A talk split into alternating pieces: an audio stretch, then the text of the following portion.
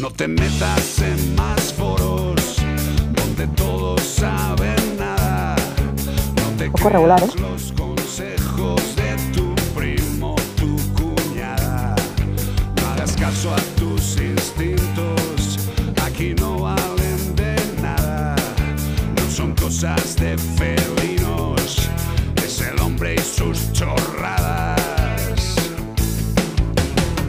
Consulta con Ana Anglada. Ahí la tenemos. Hola, corazón. Perfecto. Qué Muy bonita, bien, qué bonita ¿cómo cortina, estamos? qué bonita cortina. Me encantan. Bueno, y el, y el cuadro. Pues el cuadro, el cuadro es que veo, lo veo, ¿sabes? Estoy viéndolo Ah, sí, desde... estás un poco lejos. sí, sí, Exacto, bueno. tú sabes desde dónde lo estoy viendo, cariño. Yo veo ahí co- como tres rayas y digo, "Pre- precioso, no sé qué es. No, Parece no, una pista de es esquí un- para abajo. No, es un, es un puente que lle- llega, no se sabe muy bien dónde, que es muy bonito. Qué bonito. Pero bueno, da igual. Qué bonito, qué bonito. ya lo verás luego. Qué bonito. Eh, Bea dice que era un rascador de gato, o sea, es alucinante. La gente, ¿podéis decir lo que os, os sugiere el cuadro detrás del hombro derecho de Ana Anglada? Eh, ha llegado una consulta que prácticamente hay una persona que quiere hacer eh, un, un máster en una patología. Leo, me gustaría un día pudierais abordar con Anglada el tema del PIF, peritonitis infecciosa felina. Atención, los tipos de PIF que se presentan en gatos, síntomas, tratamiento experimental con viales, pruebas PCR y estadísticas de recuperación. Gracias, Joaquín Gats del Born de Barcelona. Vamos, que esto es, esto es una tesis. Esto es una tesis. Peritonitis infecciosa felina, querida amiga y compañera.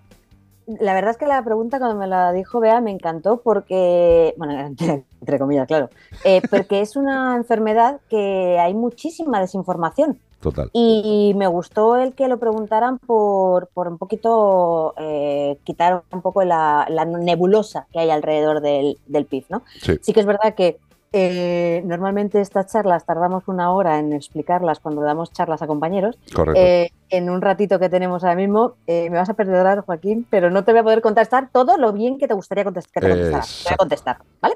Entonces, lo primero que quiero decir es que eh, la peritonitis infecciosa felina está causada por un coronavirus eh, de gatos que no tienen absolutamente nada que ver con el coronavirus del SARS-CoV-2 que del COVID, ¿vale? Exacto, repitámoslo. Pero- De lo que estamos hablando no tiene nada que ver con el coronavirus humano. Es un coronavirus del gato.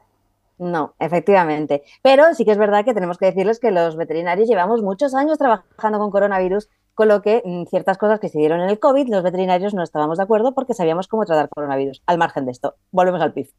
Eh, el, el- el- coronavirus de los gatos, eh, el que normalmente aparece en gatos, y hay muchos gatos que están contagiados, es el coronavirus entérico. ¿Qué significa entérico? Entérico significa que eh, va al sistema digestivo. Entonces, este, este coronavirus pasa al intestino y dentro de las células del intestino se replica. ¿vale? Eh, este es el que es contagioso, ¿vale? Y el que en, los, en, en zonas solamente, normalmente cuanto más animales hay juntos, más contagioso es, por, por, por perogrullo. Por lógica, sí, Entonces, sí. zona- en animales que están en, en- en zonas de acogida, eh, criadores y tal, por eso hay más cantidad de este, eh, esta variante del coronavirus. El coronavirus que produce el PIF es una mutación que se produce dentro del animal. Es decir, lo que se va a contagiar es el coronavirus entérico, el coronavirus que produce signos digestivos que generalmente algunos ni se notan que lo tienen y otros pueden tener algunas diarreas, problemas digestivos que generalmente suelen ser autolimitantes. ¿Qué pasa? Que dentro del gato, y va a depender mucho de si va a mutar dentro del gato, de uno, eh, las características del gato, ¿vale? Ajá. Que cómo esté, la edad, em, Su sistema temas- inmune, muchas cosas. efectivamente, temas genéticos, si hay momentos de estrés, eh, si hay mucha cantidad de animales, eh, sobre todo por el tema del estrés, va a mutar dentro del gato y va a producir esta peritonitis infecciosa felina, ¿vale? Entonces, con esto quiero decir que eh, sí que es verdad que cuanto más animales haya, más posibilidades hay, hay de, que se tras- de que el coronavirus entérico se elimine y entonces haya más contagiados de coronavirus entérico. Al haber más contagiados de coronavirus entérico va a haber más eh, replicación viral y más posibilidades de mutación. Correcto. No significa que el PIF, lo que es la peritonitis infecciosa felina, de gato a gato se vaya a contagiar. Sí que es verdad que cuanto más, volvemos a decir, más cantidad de, de virus haya, más posibilidades de mutación, ¿vale? Y esto es algo que sí que me gustaría dejarlo bien claro porque eh, eh, también esto va a depender de después cómo va a ser el diagnóstico y cómo va a ser bueno, el tema del tratamiento, que luego veremos, ¿vale? El tema del diagnóstico. Eh, es una enfermedad que, es un poco desafío a la hora de diagnosticar. No todo es PIF en esta vida, ¿vale? Que muchas veces pensamos que todo es PIF y no todo es PIF. Entonces, eh, esto hay que, tenerlo, hay que tenerlo en cuenta. ¿Cómo se va a diagnosticar? Pues en función del tipo de síntomas y de lo que haya producido ese, esa mutación del, virus, dentro del gato, efectivamente. Entonces, antiguamente se llamaba PIF húmedo y PIF seco, ¿vale? Y se pensaban que eran dos cosas diferentes. A día de hoy sabemos que no son dos eh, enfermedades diferentes, sino que una puede evolucionar a la otra. Entonces llamamos a PIF efusivo, el que va a producir derrames pleurales, derrames eh, eh, ascitis, vamos, en, abdomen. Líquido en las cavidades del cuerpo, para entendernos. Tal cual, efectivamente. O no efusivo, que no produce líquido, pero que a la larga puede acabar produciendo líquido, ¿vale? Y se sabe que luego pueden estar interrelacionados. entonces sabemos que es un PIF y que puede tener diferentes eh, opciones. Sí. que es verdad que el PIF efusivo, cuando tenemos líquido, es más entre comillas, fácil de diagnosticar porque es en el propio líquido en el donde vamos a hacer las pruebas. Correcto. Mucho mejor que en la sangre, ¿vale? Correcto. Y cuando hablamos de PIF no efusivo, lo que tenemos son eh, granulomas en diferentes órganos y es en esos granulomas en donde vamos a hacer el diagnóstico. Bulticos. ¿Qué pasa? Bulticos. Básicamente. Sí. gracias por la traducción simultánea. Claro. Yo estoy en el, en el científico calle. Me parece fenomenal. Entonces, eh, hay determinadas pruebas que vamos a hacer que eso, lo de tu veterinario lo sabe perfectamente lo que tiene que hacer y si no, preguntas a un veterinario que, se, que controle algo más de PIF. Em, eh, las pruebas que hay que hacer en cada una de ellos. ¿Qué pasa? Que eh, la única que es la prueba number one que te nos va a decir sí o sí o sí, sí, sí, es PIF, es una que tenemos que hacer con un trocito de tejido, con un trocito de esos eh, bultos que ha dicho Carlos, de esos granulomas, mirándolos al microscopio con técnicas de inmunohistoquímica, bueno, unas técnicas que se hacen en el laboratorio. Esa es la que nos dice eh, prácticamente que sí. El resto, lo que hacemos es hacer diferentes pruebas para irnos orientando y acabar hablando de que es un sugestivo de PIF. Pero no podemos hablar de un diagnóstico definitivo. Certero y definitivo, exacto. Efectivamente. Entonces, eso por un lado. Por otro lado, eh, hay que acordarse que los anticuerpos, igual que, nos, porque muchas veces nos, hacen preguntas de, es que mi, mi gato le han hecho unos anticuerpos y ha salido que tiene anticuerpos de corona. Recordemos siempre que las pruebas, mm, tenemos que pensar en, una prueba, ¿qué, no es lo que nos está diciendo? Es decir, este gato ha tenido contacto con coronavirus, que no significa que tenga PIF. Es decir, si tu gato tiene un, anticuerpos de corona, puede que sea el coronavirus de la, digestivo, como hemos hablado al principio, pero que no sea un PIF. Entonces, al final lo que vamos haciendo es eh, ir haciendo diferentes como eh, busca tu propia aventura, los libros estos que teníamos que vamos haciendo como diferentes... Sí, que, la puñeta de esta enfermedad es que no es hago una prueba mm. concreta y encuentro sí o no. O sea, aquí, dependiendo de las circunstancias, del tipo de replicación, de muchas cosas, eh, llegamos a un diagnóstico. Y una vez llegado a ese diagnóstico, porque nos queda poco tiempo, mi amor, ya sabes cómo es esto. lo sé, lo sé, estoy mirando el reloj. El tema del presunto tratamiento, porque claro, aquí ya empieza la gente a decir, no, es que he comprado un fármaco en Tailandia que le viene muy bien. Vamos a ver, seamos serios.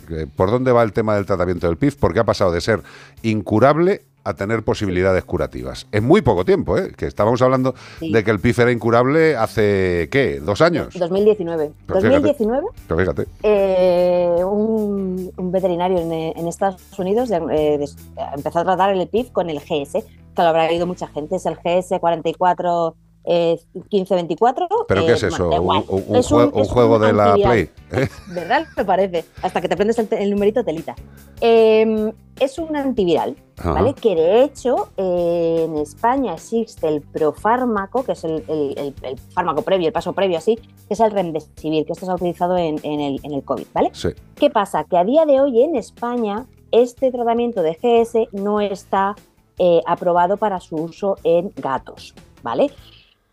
Eh, como sabemos que funciona muy bien, muy bien. de verdad que no funciona en todos los casos, pero funciona muy bien. ¿Y entonces qué hacemos? ¿Somos, eh, somos sanitarios ilegales?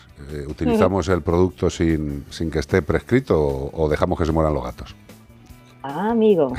claro, nos acordó. Ah, amigo. Claro, entonces aquí yo creo que entra la moral de cada uno. Esto abre, esto abre, claro, un melón. Sí, pero esto abre la, relación complicada que tenemos los veterinarios con la industria farmacéutica. ¿eh? O sea, em, si hay un producto que ya existe y que hace una función correcta para el tratamiento de una enfermedad grave en veterinaria, pues hombre, yo comprendo que tienen que hacer sus, sus pasos legales, ¿no? Pero existiendo ya el fármaco tampoco es tan difícil hacerlo legal para su uso en veterinaria. Lo que pasa que, bueno, es No termino de entender yo muy bien qué, es lo que está pasando ni lo que pasa, pero bueno, sí que es verdad que es un tratamiento que eh, eh, funciona mejor en, viales, como decía Joaquín, son inyectables una vez al día durante mínimo 84 días en función de cómo vayan siendo las, las analíticas, se va haciendo unas cosas u otras. Eh, aquí entra la moral de cada uno de nosotros de qué hacer, qué no hacer eh, sabiendo que funciona. Correcto. Y, y poner una balanza, que es lo que decidimos hacer cada uno de nosotros. Sí que es verdad que nosotros no podemos eh, legalmente eh, hacer uso de ella, pero bueno, esto estamos en España. Bueno, pero yo estoy convencido, yo estoy convencido que el Consejo General de Veterinarios, que es tremendamente activo y tremendamente proactivo para conseguir las cosas que nos benefician a los veterinarios, estarán ya hablando con la industria farmacéutica y con los que hacen las leyes de los medicamentos para conseguir que los fármacos sean de más fácil utilidad en veterinaria y también que no sean tan caros, eh, porque no tiene una justificación. Eh, pero bueno. No, porque además también es un dineral. Y sí que me gustaría decir, como sé que tenemos eh, gente que nos escucha desde Estados Unidos, en Estados Unidos, en la Universidad de Davis, en California, están haciendo ensayos clínicos tanto de este fármaco ah. como de este fármaco unido a células madre. Entonces, si tienes un gatito allí que te han diagnosticado de PIF y que vives cerca de, Davis en, California, puedes aprovechar esto. Te metes en la página de Y además puedes, entrar en el estudio. Sí, Efectivamente. Anglada, me parece una pasada eh, que haya sido capaz de resumir lo que ha resumido en los minutos que lo ha resumido. Eh, la peritonitis infecciosa felina es una de esas cosas que afortunadamente los veterinarios, como sanitarios que somos, hemos encontrado la vía de solución. Ahora solamente falta lo que siempre nos falta a los veterinarios, que nos permitan trabajar como hay que trabajar. ¿eh? Simple y llano. Anglada, un beso muy grande, corazón. Un besito. Adiosito, adiosito, adiosito, adiosito.